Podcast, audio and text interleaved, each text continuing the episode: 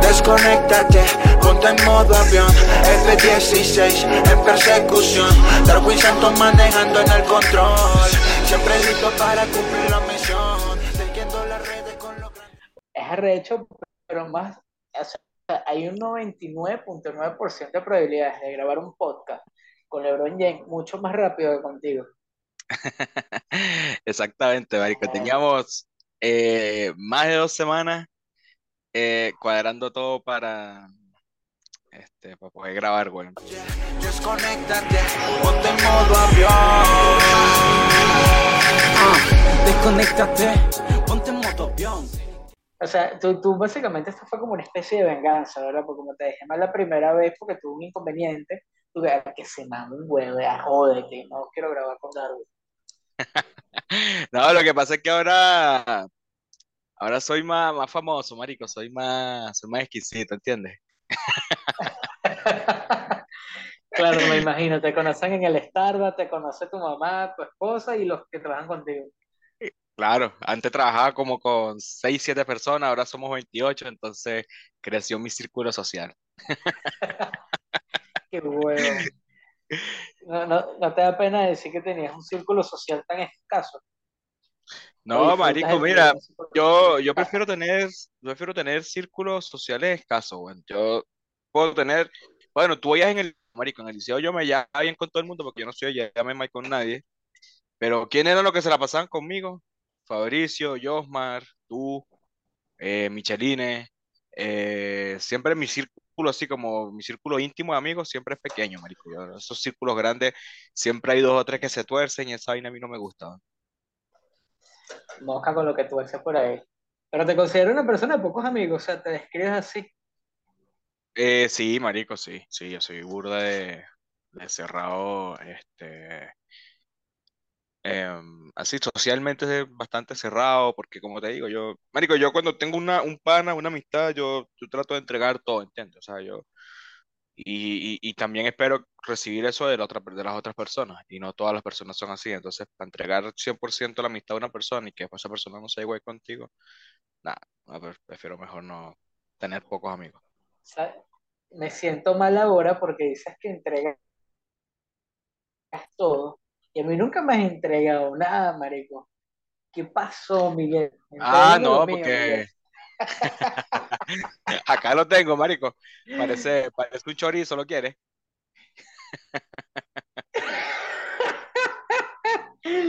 Claro, claro que lo quiero. Tú también Ay, quieres God. el mío. No, no. Marico, coño, madre.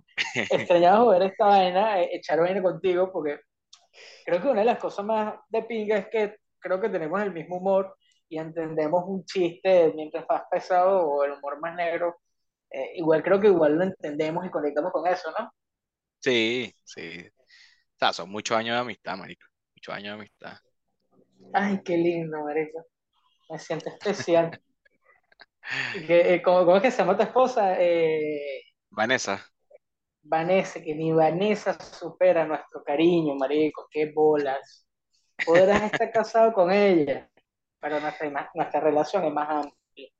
No, no, no estamos, no estamos casados todavía, no estamos casados todavía.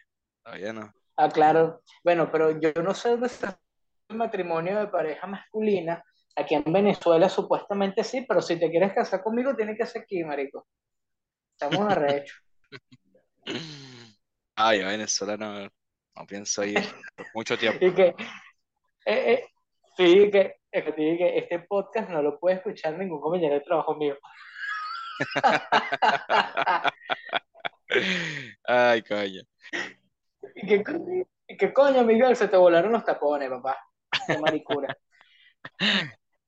Mira, papi, escúchame algo. Estás trabajando ahorita, sigues en construcción. ¿Qué estás haciendo? Cuéntanos, me pones en contexto qué estás haciendo ahorita por allá. Estoy en la parte de proyectos. Antiguamente estaba en la parte de administración, eh, ejecución y control de obras. Ahora estoy en la parte más de, de proyectos, ejerciendo principalmente como proyectista.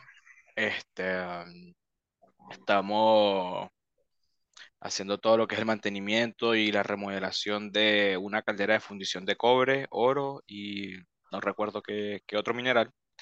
en lo que es la, la mina rajo abierto más grande del mundo, eh, en Chuquicamata, este, acá en, en Chile, específicamente en la región de Calama. Este, bueno, ahí estoy haciendo lo- los dibujos en 3D, los dibujos tridimensionales para lo que es la, la metodología BIM, que es algo que está- se está requiriendo ahora eh, en Europa, Estados Unidos y se está empezando a implementar en, en Latinoamérica. Eh, Chile es, por así decirlo, el país pionero, el que, el que más ha, ha podido implementar esto, o sea, en, cuanto a porcentaje de proyectos. Entonces, bueno, para mí un honor eh, formar parte de uno de los primeros proyectos donde, este, donde se está implementando grande, el, BIM. Sí, sí, o Porque sea, bueno, a los tú has 27 estado en años, varios proyectos grandes. Sí, Ya este sí, es como que tu segundo iba. proyecto grande, ¿no? Por así decirlo. No, este es el tercero, este es el tercero. He estado en total eh, en cinco proyectos eh, y han sido tres de, de envergadura. Es decir, hubo uno, el primero fue Ciudad Tiuna. Ciudad Tiuna fue el proyecto habitacional más grande en la historia de Venezuela. Este, después tuve un proyecto sencillo que fue un edificio, igual era grande y todo, pero, pero, pero fue un proyecto de, de una inversión más o menos pequeña, que era un edificio de 25 pisos. Después de ahí me fui a un proyecto súper grande, de gran envergadura, que, que tuvo una inversión este, de más de 50 millones de dólares.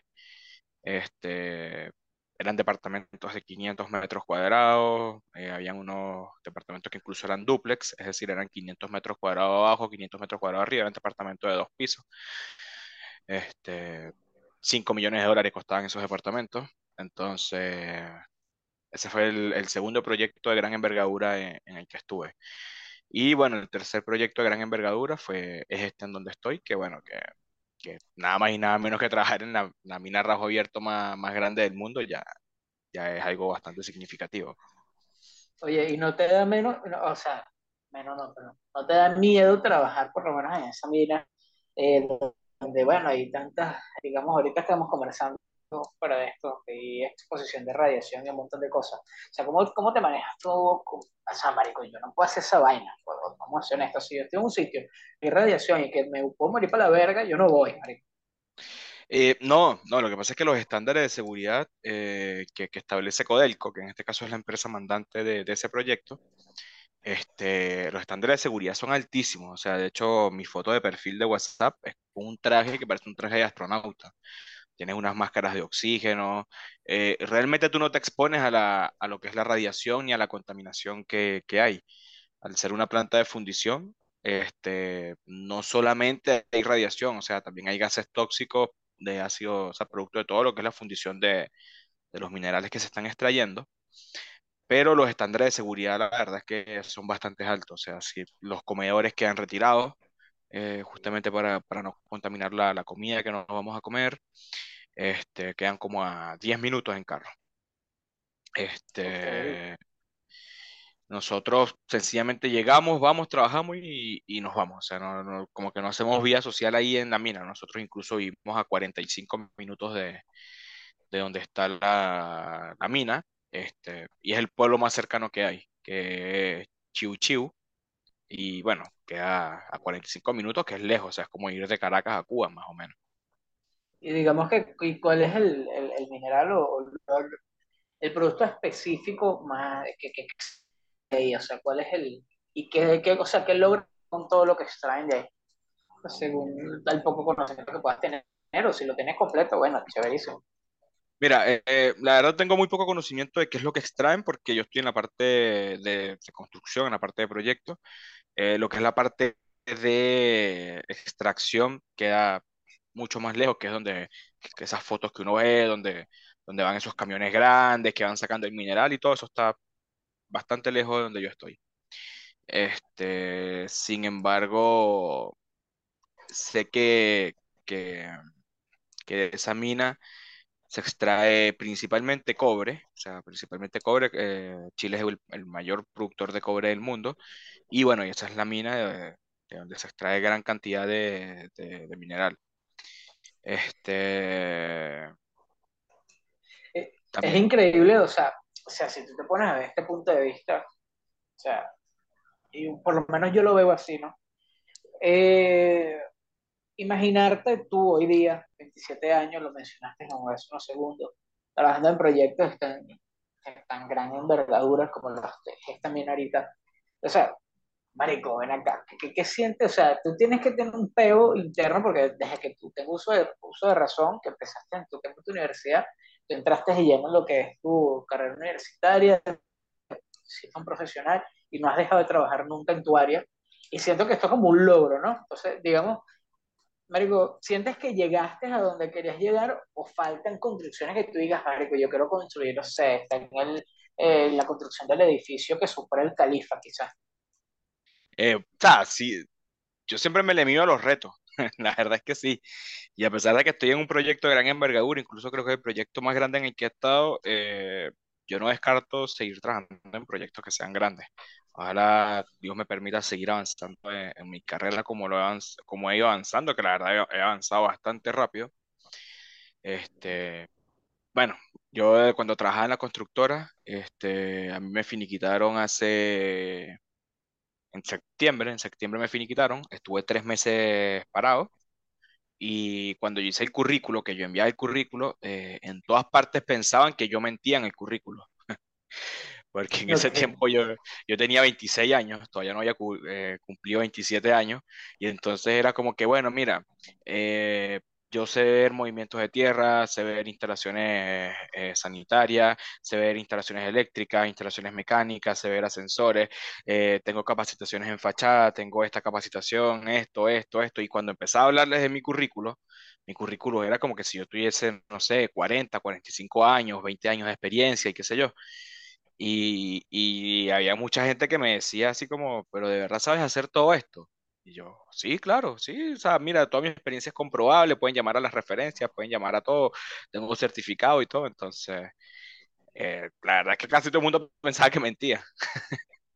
Claro, y no es para menos, eh, porque bien hay un dicho que dice que en la hoja cabe todo lo que le quieras escribir y soporta el peso de todo lo que colocas allí, ¿no? Pero, mm. o sea, imagínate, por lo menos eh, tú has estado en obras, digamos que por lo menos la que yo tuve conocimiento de cuando estás acá en Venezuela, que fue con Ciudad Tiuna, eh, y que bueno, existieron personas, eh, digamos que muy allegadas a nosotros, que bueno, que conocíamos y tal, que también estaban en esas obras, y tú dices, qué bola que este carajo pasó de estar en el liceo lanzando taquitos, jodiendo de la vida a la gente, y hoy día forma parte eh, o es parte de grandes obras de, de, Latinoamérica, ¿no? Y que sigues creciendo y tú, tú sientes que ya hoy día, o sea, yo te visualizo a ti ya creando tu empresa, marico. Yo ya a los 30 años yo te visualizo con tu propia empresa creando tus propias obras.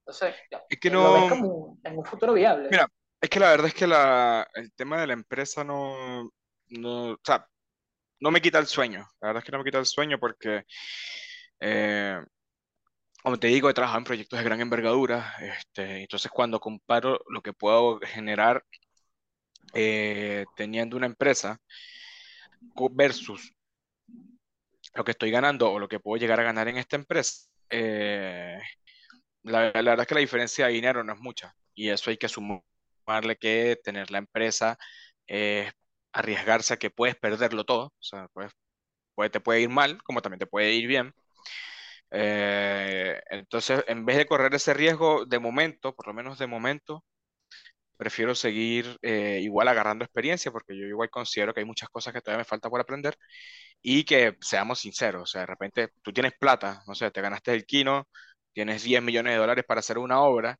y te postulan tres o cuatro empresas, cuando conoces al dueño de una de las empresas que no pasa de 30 años, tú dices, no, esto, descartado.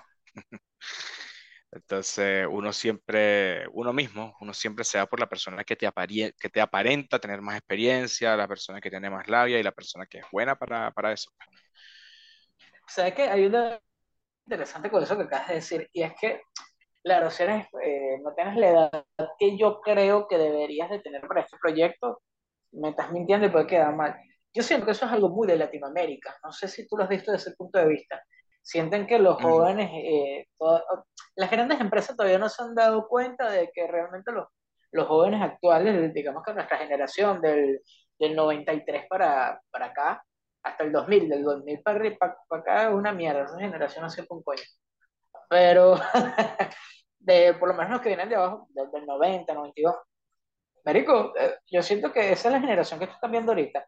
Eh, básicamente, si te pones a ver, ejemplo, el, Venezuela, el dueño de Yumi, un chamo, tiene 29 años, 28, 29 años. Y así sucesivamente, hay grandes empresas en Latinoamérica lideradas por carajos que solo tienen 20 años y que con un PowerPoint se van con inversionistas y levantan capital por unas empresas arrechísimas y, lo logran, bueno. O sea, yo, yo siento que en Latinoamérica más en el talento, ¿no? Estados Unidos siento que no pasa eso y en Europa tampoco. El tema está como... No, no sé, es mi punto de vista, no, no sé cómo lo veas tú. Sí, no, sí, sí. Es que, es que igual hay que ser sincero, o sea, si uno tiene, si uno tiene plata, tienes, tienes un dinero, como te estaba comentando, y de repente tú quieres invertir en algo y uno busca darle ese dinero a, a una persona que tú, por lo menos, eh, visualmente tú digas, este carajo me va a cuidar la plata. Este carajo, coño, me va a hacer ganar plata, me va a hacer multiplicar la plata. Y que, que yo, o sea, bueno, tú me conoces a mí que yo, la verdad, tengo muchos conocimientos, y me gusta investigar mucho, me gusta leer sobre algún tema que, que a lo mejor yo desconozca, pero yo no sé explicar. O sea, yo, yo esa labia de, de pararme a lo mejor, explicar, o incluso en la universidad. Mutaste. Aló. Aló, aló. Ajá. Te había puesto en mute. ya. Entonces, esa, esa, esa cuestión de, de explicar, de quizás eh, dar una conferencia o transmitir los conocimientos, o sea, esa cuestión de transmitir los conocimientos, la verdad es que a mí no se me da bien. O sea, yo para profesor no hubiese servido. La verdad es que no. Nadie, nadie. Yo menos, marico. Yo no tengo ni paciencia. Imagínate yo explicándole un carajito que a mí me toque explicarle un carajito que haya sido como yo. Primero bruto el coño, segundo fastidioso. Marico, no, estuviera preso, me hubiese matado. Y, y, claro, y cuando tú vendes un proyecto, o sea, cuando tú vendes tu trabajo, tú prácticamente eres un profesor, porque tú, tú, tú, tienes que vender tu proyecto, tú tienes que vender tu trabajo, tienes que explicar lo que sabes hacer, tienes que explicar cómo lo vas a hacer. Y la verdad es que yo no, yo desconozco eso. Y, y, la verdad yo tengo paciencia, pues yo tengo paciencia para explicar, pero no sé transmitirlo, no, no, no, no soy un emisor de, de, de, conocimiento. ¿Cómo? No se te da bien, no se te da no bien. Se me da bien. No, no se me da, no se me da, para nada. Yo he aprendido a desarrollarlo un poco, solo que no con la paciencia. Pero digamos que con todo este tema de cuando creé la revista y todos estos proyectos, como que me tocó aprender a explicar porque ya cuando tú lideras equipos, tú tienes que comenzar a explicarles de manera detallada. Lo que me falta generar es la paciencia para cuando alguien no entiende algo, yo tratar de respirar profundo y explicarle, mira, ven acá. así. Pero es un proceso que, coño, lleva tiempo, ¿no? Eh, tú, tú, marico, tú tienes que liderar equipo. ¿Cómo haces tú para llevarte ese peo si no sabes explicar o transmitir tu conocimiento? ¿Cómo haces para liderar un equipo? Eh, ¿Cómo, no, no te escuché lo último, disculpa. ¿Que ¿Cómo haces para liberar, liderar? ah, bueno. ¿Cómo haces para liderar eh, equipo? Mira, para mandar, yo ese, ese, tema de mandar, de liderar equipos y eso sí. Yo, bueno, eh, siempre he tenido ese, como ese don, eh, incluso cuando estábamos en la escuela, en el liceo y todo, que creábamos equipos de trabajo, este, para un taller o para lo que sea, yo como que siempre era el que, el que mandaba, el que trataba de imponerme, porque siempre, la verdad es que ese, ese, ese, ese don de líder, como que siempre lo he tenido, que, que muchas personas no lo tienen, hay muchas personas que son inteligentes, se gradúan, llegan a una empresa y no tienen ese don de líder y, y, obviamente tú no, no, la gente no lo sigue y si la gente no te sigue, tú haces mal tu trabajo, a, pesar de que tú lo sepas hacer. Eh, por lo menos yo no, yo, yo de repente, o sea, podemos ir en un autobús y yo le digo, dale que nosotros vamos a atravesar esa pared y, y, y, lo digo con un convencimiento que el chofer va a arrancar y va a ir y todos los pasajeros vamos a ir diciendo que vamos a atravesar esa pared. Y a lo mejor es una pared de concreto de 40 centímetros, nos matamos todos, pero todos íbamos en el camino diciendo, no joda, vamos a pasar porque Miguel dijo que vamos a pasar. O sea, tengo, tengo como ese don de, de hacer que la gente vaya detrás mío. Así sea una estupidez lo que vaya a hacer. pero, no, te da miedo.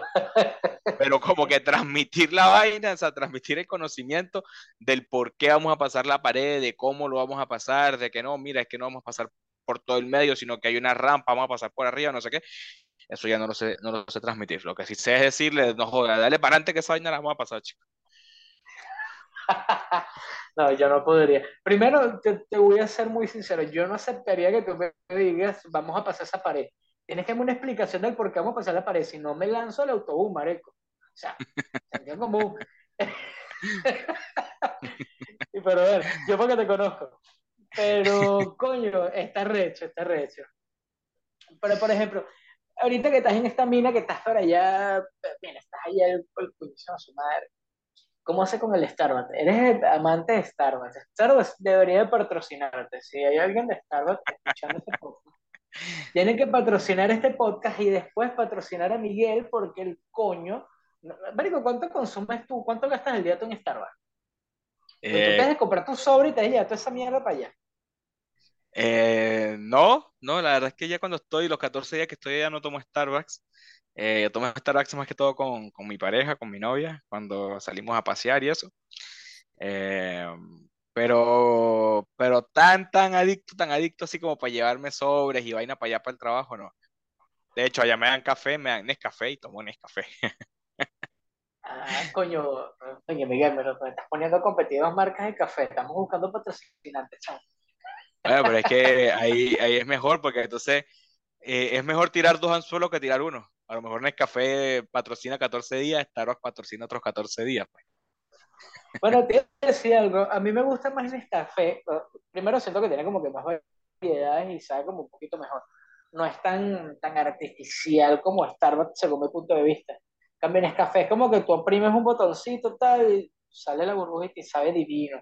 En cambio, eh, en, en, bueno. Starbucks, bueno, no. O sea, en café es bueno, pero, pero lo que pasa es que el Starbucks, eh, te lo digo porque tengo una prima que trabaja en Starbucks, ellos los capacitan para hacer el café, o sea, de verdad que a mí me encanta el café de Starbucks y, y hace poco probé uno que nunca había tomado, que es el Frappuccino Java Crips, y es otro nivel, la verdad es que pues realmente el café, el café como tal es simple, pero, pero cómo te lo preparan, las cremas, los contornos y todo lo que te le ponen al café es espectacular. Sí, bueno, por lo menos aquí, aquí en Venezuela ahorita hay una tendencia bastante extraña con el tema del café, y es que han abierto muchas cafeterías. Después del, revuelo que hubo de Starbucks aquí, que será real, que será falso, X, que al final del día sí se comprobó que era verdad, pero lo que no era real era el local ni los establecimientos, pero las máquinas y los productos eran reales.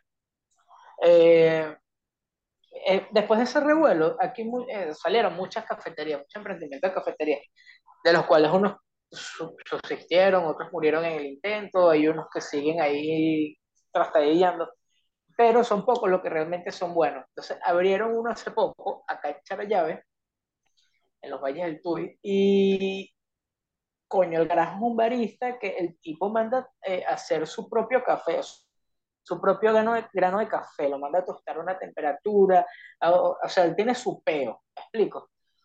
Y mm. yo, o sea, prepara que si café italiano clásico, hace cacao, hace un montón de vainas locas, tiene eh, cafetería de autor, que se los inventa él mismo, y yo dije, verga, qué bolas este carajo, y yo digo que si ese, ese chamo, o ese señor, eh, eh, hace que su negocio sea una franquicia y estandariza todos los procesos, ese café puede ser un éxito en Venezuela.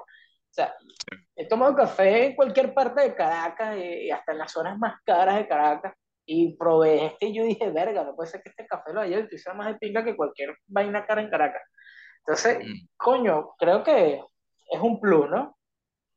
Sí, mira, yo también considero que, que muchos emprendimientos, me he dado cuenta por Facebook eh, y páginas de internet, de que muchos emprendimientos de lo que se están abriendo ahora en Venezuela es, es por conocimientos que también ha adquirido la gente que ha salido de Venezuela, por lo menos el tema del café. Eh, acá en Chile, tú vas a una cafetería, o sea, 10 cafeterías, de 10 cafeterías, 8 o 9 trabajan venezolanos y los enseñan a hacer café. Porque acá en Chile, por lo menos, tienen la visión de que el venezolano y el colombiano es, es de para café. Cafecero. Sí. Y, es como, es como el meme este de, de South Park, en donde, donde Carmen le dice al, al Token, al negrito, le dice, bueno, tú eres negro, tienes que saber tocar bajo. No, pero es que no, no sé tocar bajo. Bueno, toca el bajo, bueno. Y el loco toca el bajo y, y, y es bueno para el bajo. Así tienen la en tu sangre. Así tal cual. Entonces, aquí, aquí es con los venezolanos, aquí es como que no, pero por lo menos mi mamá, mi, mamá sabía hacer café en la cafetera, o sea, ponía la vaina, las medían en la cafetera y sabía hacer café y ese era el café que sabía hacer mi mamá. Ahora mi mamá eh, ha trabajado de barista en, dos restaurantes y ahora mi mamá sabe hacer incluso café turco, o sea, café turco, test turco. Eh, y, y, cafés que incluso hay mucha gente que va y le dice, mira, esto no tiene nada que envidiarle al café de Starbucks. Entonces, claro. Que se viene para acá y montó una cafetería y es un buen emprendimiento. Y es un buen emprendimiento, claro. Eh, lo mismo ha pasado con el tema este de, la, de las hamburguesas americanas. Hace, sin irnos muy lejos, hace cinco años atrás, de 100 puestos de hamburguesa en Venezuela, 97 eh, eran de burrera, esas burreras, ah, dos gatos muertos y, papelón rayado. Ahora no, ahora tú ves en Venezuela de que, de que hay hamburguesas americanas, cosa que antes no, se veía muy poco, se veía, pero era muy poco.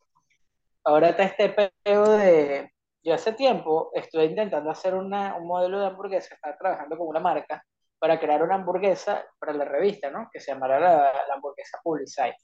Y estuvimos investigando, entonces creamos como un laboratorio. Bueno, tú lo conoces, con Luis Gustavo. Ah, sí, sí, sí. Buena hamburguesa. Y en sus hamburguesas son muy buenas, pero son muy americanas. O sea, muy flow americano. Entonces empezamos a investigar, y entonces como que, mira, marico, si le metemos pan brioche y sacamos que si no utilizamos, sabes que uno agarra normalmente y compra que si carne ganso, la mandas a moler, cosas así. Nos logramos una carne que tenga, coño, que tenga cierta cantidad de grasa. empezamos a investigar y se creó ese proceso investigativo donde se creó la hamburguesa y la receta existe. Y bueno, en algún momento saldrá esa hamburguesa.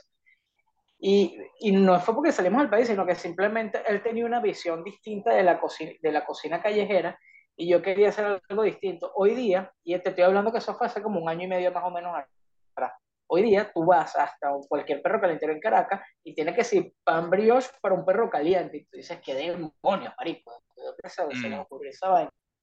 Mm. Pero creo que también va de eso, ¿no? Como que quizás investigar y el explorar un poco. Claro, y, que, y que el paladar del venezolano ha cambiado mucho. O sea, paladar antes, mira, hace cinco años atrás, tú me ponías a elegir a mí entre, a pesar de que sean buenas, entre una hamburguesa de, de Luis Gustavo y, y, una burrera de cuatro pisos y yo me iba por la hamburguesa burrera de cuatro pisos de Plaza Venezuela. O sea, y ahora la gente no. Claro, porque llenaba y porque uno como que veía una hamburguesa de estas americanas así como muy simplona, era así como, verga, es el pan, la lechuga, la carne y, listo. Ahora no. Entonces, claro, el, el, porque, bueno, por lo menos en mi caso, me pasó de que cuando yo salí de Venezuela, yo yo juraba y perjuraba de que los mejores perros calientes eran los de allá y las mejores hamburguesas, la comida callejera la mejor era la de allá. Este, y llegué acá a Chile y en cuanto a las hamburguesas, sí, las hamburguesas me encantan más las hamburguesas venezolanas, pero si hablamos de perro caliente o, de completo, como le llaman aquí, este, hay un completo acá, o sea, un perro caliente que le llaman completo italiano, que, que por lo menos a mí, coño, me gusta más que, que el perro caliente venezolano, pues. Entonces, ¿qué pasa? Que, uno regresa, uno, si, si, tú vas a Venezuela y de repente llevas, no, mira, esto es un perro caliente italiano, un completo italiano, la gente cuando, porque uno no está acostumbrado a, esos sabores. Entonces, cuando tú lo pruebas, tú dices, verga, es súper bueno. Y lo mismo le pasa a los chilenos, los chilenos que yo conozco, que han comido comida callejera venezolana, o sea, matan por un perro caliente. O sea, es como, no, weón, los perros calientes de ustedes son buenísimos y no sé qué, yo me como dos, me como tres y tal, pa, pa, pa, o sea, les pasa lo contrario. Ahí es, donde tú, dices que por eso es que la gente debe salir de su zona de confort. En este caso, tú debes salir por lo menos del estado donde vives y conocer. Porque aquí mismo en Venezuela, la comida en mm. el Zulia es totalmente ajena a la comida de Caracas, por ejemplo. Sí, sí, sí. por lo menos una vez yo conocí un chileno que me, que me dijo, eh, yo me imagino que la persona con la que él conversaba era oriental o algo así, y él me dice, ustedes lo que hacen es comer, ustedes, ustedes comen mucho cazón, o sea, que casi todas las comidas nuestras eran con cazón, con, con pescado y cazón. Y, y yo le dije, o sea, no, para la parte de, de, Margarita o para la parte de Oriente sí, para allá se come mucho cazón, mucho pescado, pero para la parte central, la parte de Caracas, la verdad es que no, es muy poco lo que se come Caracas, cazón. Caracas, perro caliente y hamburguesa. Sí, tal cual. La Guaira, Malta y, y empanada de cazón. Igual que ¿Y cómo se llama? Y esta vaina, y tostones y eso. Exacto. Y si te vas para el sur, y a patacones y esas vainas. Es como una gastronomía bastante variada, ¿no? A pesar de todo Venezuela. Pero sí, sí, la... lo que dice. Pues... Es, que, es que Venezuela, yo siempre he dicho que Venezuela son como muchos países en uno. O sea, tú conversas con un gocho y no tiene nada que ver con un maracucho, a pesar de que está uno al lado del otro. Exacto. Sí, no, es que si te pones a ver desde este punto de vista, eh, por lo que estás diciendo, yo por lo menos, yo estuve, cuando estuve en Colombia, eh, me parecía que era absurdamente increíble, lo comía todos los putos días si podía, era la salchipapa, marico. Es una vaina tan sencilla que nunca un venezolano se le ocurrió, pero el colombiano sí, que era mm. freír papa y salchicha al mismo tiempo y ya. Entonces el sabor de la papa, de la salchicha que suelta, lo absorbe la papa y te sabe todo bien de piña. Bueno, yo, yo aumenté 40 kilos en 5 años, casi 10 kilos, casi 10 kilos anuales, porque yo agarré una obsesión ahí con una comida, una comida chilena que se llama chorrillana, que es parecida a, a la salchipapa, pero es papa frita, eh, salchicha, chorizo, carne, cebolla caramelizada, eh, dos huevos fritos y Ah, y depende, si la pides mixta te le ponen pollo. Entonces, ah, full colesterol. Sí, y te pones a ver, y es sencillo. Y yo agarro una obsesión con esa comida, weón, que, o sea, yo pedí una familiar para mí solo, una para cuatro personas, y me sentaba yo una hora en un restaurante a comerme una familiar yo solo. No, y la vaina es adictiva, weón. Es una vaina que es un pedo que tu estómago está full, te dice, ya no puedo más, y tú como que sí puedes, y sigues comiendo, marico, porque es adictivo. Sí, Sí. Igual me pasó con el, con el pastel de choclo. O sea, el pastel de choclo es como una especie de. Mm, mira, es un guiso como el de la yaca, parecido al de la yaca. Este, pero va dentro de una masa parecida a la de la, a la de la cachapa. Es como hacer una cachapa rellena con eh, guiso de ayaca, la metes en una bandejita como si fuese un pasticho y la metes al horno.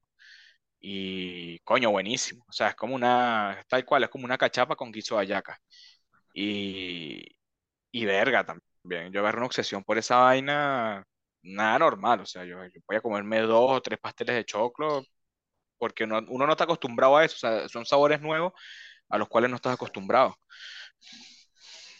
Sí, sí pasa. No, y no solamente con, eh, solo, no pasa solamente con la cocina sino que también hasta con las bebidas. O sea, a lo mejor hasta la cerveza mm. puedes tener en Chile una cerveza que tú decías que aquí la mejor era Polarcita, pero resulta que en Chile hay una marca de cerveza que dices, oh, qué demonio. Y supera la Polarcita y te haces adicto a ella. Entonces, cuando vienes acá, a mí me pasó. Entonces, hay, eh, hay una cerveza que está en gran parte de Latinoamérica que se llama colombiana, muy buena. Ellos tienen de trigo, eh, de cebada, de arroz, viene esa cerveza y, pero acá en Venezuela no se vende. Cuando yo llegué acá, que empecé a tomar esa, pues mi adicción era entre colombiana y corona. Corona es otro pedo. Entonces, cuando llego mm. acá, a que es polarcita, tal, y la que más se me asemejaba, y se me sigue asemejando el sabor de una de las coronas, de, perdón, de las, coro, de las colombianas, era la Sol, ¿eh? La Solera, no, la Zulia. Y digo, coño, qué bolas que yo me fui de aquí amando eh, la polarcita y yo hoy en día la polarcita no me gusta y que amo la azul. Es como que... Oye, eso, eso le ha pasado a muchísima gente. O sea, eso le ha pasado a muchísima Claro, es como que cambia tu chip y te das cuenta de que, coño, esto no era lo único bueno que había, había que experimentar otras cosas. Claro. De hecho, hay una comida peruana que se llama eh, lomo salteado y básicamente es arroz, papa frita y viste así como salteado con verduras y eso. Pero, pero hay una manera de cocción, o sea, ellos tienen una manera de cocción para la carne que tú la pruebas y tú dices, verga, qué vaina tan buena. Y en el fondo, si tú te pones a ver es arroz, viste, y papa frita. Sí, la, Pero- lo que le da el gusto, el sabor, Claro, es que son, creo que ya pimentón, cebolla, no- eh, sí, yo sé que este. Y lo que hacen es medio saltear, una cocción lenta y que quede medio crudo por dentro. Y te queda así como jugoso. Pero tú lo picas y no te queda rojo en el medio. Y tú dices, ¿qué, qué demonio? Sí, Eh. eso. Marico, sí, el que, los chefs que preparan esos seguros jugos, pero No, y, y lo arrecho es que en Venezuela te lo tiene que preparar un chef, coño, que sepa cocinar. En Perú no, marico, en Perú te lo preparan, ¿sabes? Por lo menos yo que trabajo en construcción y hay muchos, muchos peruanos, o sea, hasta un albañil, weón, así que, que, que no sabe nada de cocina, te prepara un lomo salteado. Esa, esa es como la característica del peruano, así Sí. como estamos hablando del colombiano y el venezolano que es para el café, el peruano es como que ya, o sea, tú eres peruano, tú tienes que saber cocinar, sí o sí.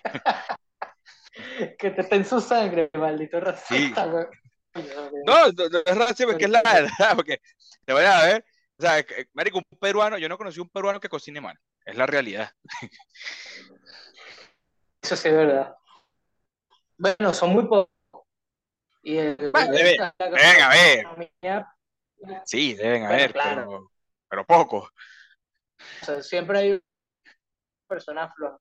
Pero la gastronomía eh, peruana es una de las mejores de Latinoamérica. Vamos a, hay que también ser honestos No, la gastronomía peruana, eh, incluso se, hace poco se ganó un premio a la mejor del mundo, y para mí es la mejor del mundo porque es variada. O sea, tú quieres comer pescado, Exacto. tienen variedad de platos de pescado, quieres comer mariscos, tienen una variedad enorme de platos de marisco, quieres comer pollo o carne, también tienen una variedad, o sea, es muy variada y comes de todo. O sea, lo que tú quieras comer en un restaurante peruano lo vas a tener y de diferentes maneras de preparar. Entonces, muy buena la, la comida peruana. Exacto. Bueno, ya eh, para la gente que está escuchando, ya nos queda poco tiempo. Vamos, vamos, eh, de ida. Eh, si te gusta la comida peruana y estás en Perú, ve a cualquier restaurante y que Darwin te mandó y pides un Miguel salteado. Ellos saben a qué me refiero. Miguel, eh, coño, gracias por haber sentado a hablar conmigo, a compartir un poco de lo que estás haciendo. Y mosca cuando pidan el Miguel salteado. Nada, de nada, Santa, te de nada. Igual, siempre, decir siempre es algo. un, siempre un placer, un honor estar en, en este podcast.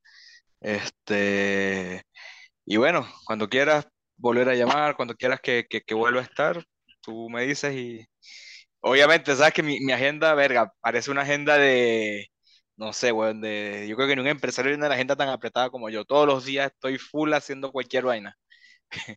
Pero cuando tenga tiempo ahí le, le damos.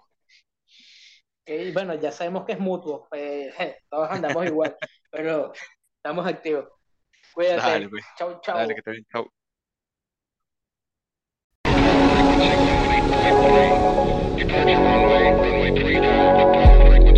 Desconéctate, ponte en modo avión F-16 en persecución Darwin Santos manejando en el control Siempre listo para cumplir la misión